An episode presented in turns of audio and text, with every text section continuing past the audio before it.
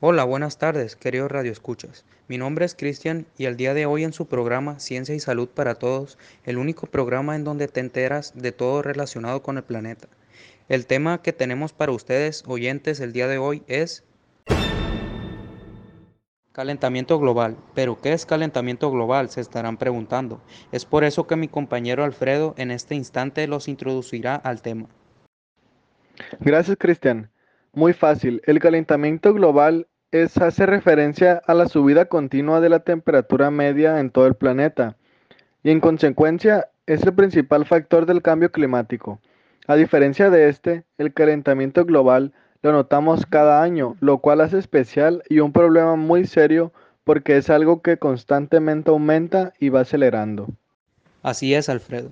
Y para todos aquellos fanáticos interesados en este tema del calentamiento global, traigo conmigo a mi compañera Cassandra, la cual nos comentará algunas de las causas del calentamiento global. Adelante, Cassandra, coméntanos un poco más de este tema tan interesante. Claro que sí. Existen dos causas las cuales se pueden categorizar en naturales y artificiales.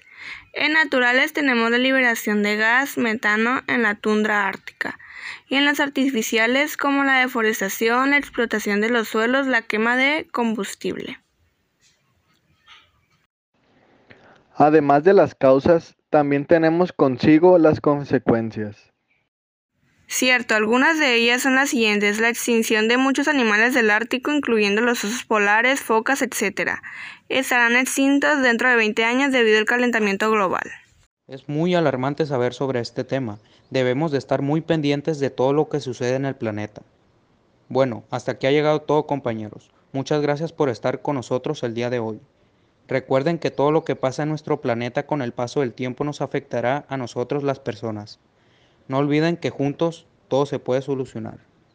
Tengan una linda noche y gracias por acompañarnos en el programa Ciencia y Salud para Todos.